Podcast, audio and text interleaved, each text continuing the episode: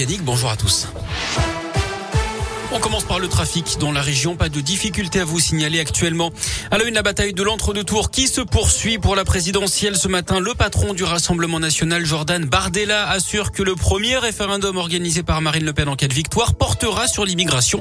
La candidate qui est en déplacement en région parisienne ce matin, elle a estimé que la France du président sortant est, je cite, une France qui s'arrête. Elle regrette notamment que son rival n'aborde pas la question de l'inflation. De son côté, Emmanuel Macron avertit que le vrai visage de l'extrême droite revient en accusant son adversaire de vouloir revenir sur l'abolition de la peine de mort ou de s'attaquer aux libertés fondamentales des Français.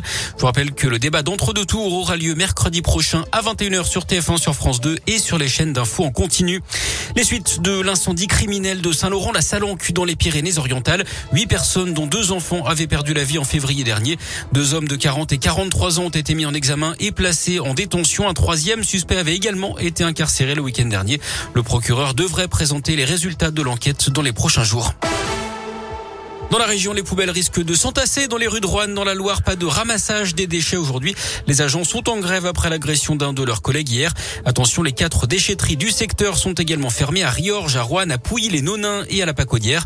Une enquête est ouverte hein, pour retrouver l'auteur des faits. Il y aura un deuxième procès pour le meurtre de la postière de l'Ain. Le parquet a décidé de faire appel. Le 4 avril dernier, Mamadou Diallo avait été acquitté au bénéfice du doute. Il était accusé d'avoir tué Catherine Burgot, dont le corps avait été retrouvé euh, porteur de 28 coups de couteau dans son agence postale de Montréal-Lacluse en 2008. Le procès en appel devrait se tenir l'an prochain. On reparle de Mila, cette jeune iséroise harcelée et menacée de mort sur Internet après une vidéo critique sur l'islam. Six personnes sont jugées à Paris en ce moment. À Lyon, un étudiant de 20 ans a écopé de six mois avec euh, sursis. et également interdiction d'entrer en contact avec la jeune femme et devra l'indemniser à hauteur de 1300 euros d'après le progrès. Il l'avait insulté et menacé sur Instagram. C'était à la fin 2020. On ouvre la page au sport de ce journal avec du foot et la Ligue des Champions. Suite et fin des quarts de finale ce soir avec Liverpool face à Benfica. Les Anglais l'avaient emporté 3-1 au Portugal à l'aller. Il y aura également l'Atlético Madrid face à Manchester City. Avantage aux Anglais qui s'étaient imposés 1-0 la semaine dernière. Hier, le Real s'est qualifié pour le dernier carré grâce encore à Karim Benzema. Les Espagnols ont sorti de Chelsea malgré leur défaite 3-2 hier. Ils l'avaient emporté 3-1 au match aller.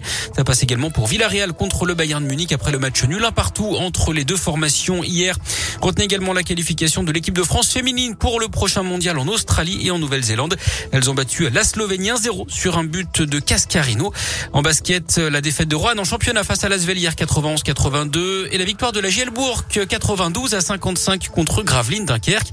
Et puis en tennis, c'est une première depuis 45 ans. Pas de français au deuxième tour de Monte-Carlo. Bonzi, Imbert et Père ont pris la porte d'entrée hier côté favori. Surprise avec l'élimination du numéro mondial Novak Djokovic pour son retour à la compétition. Vous avez été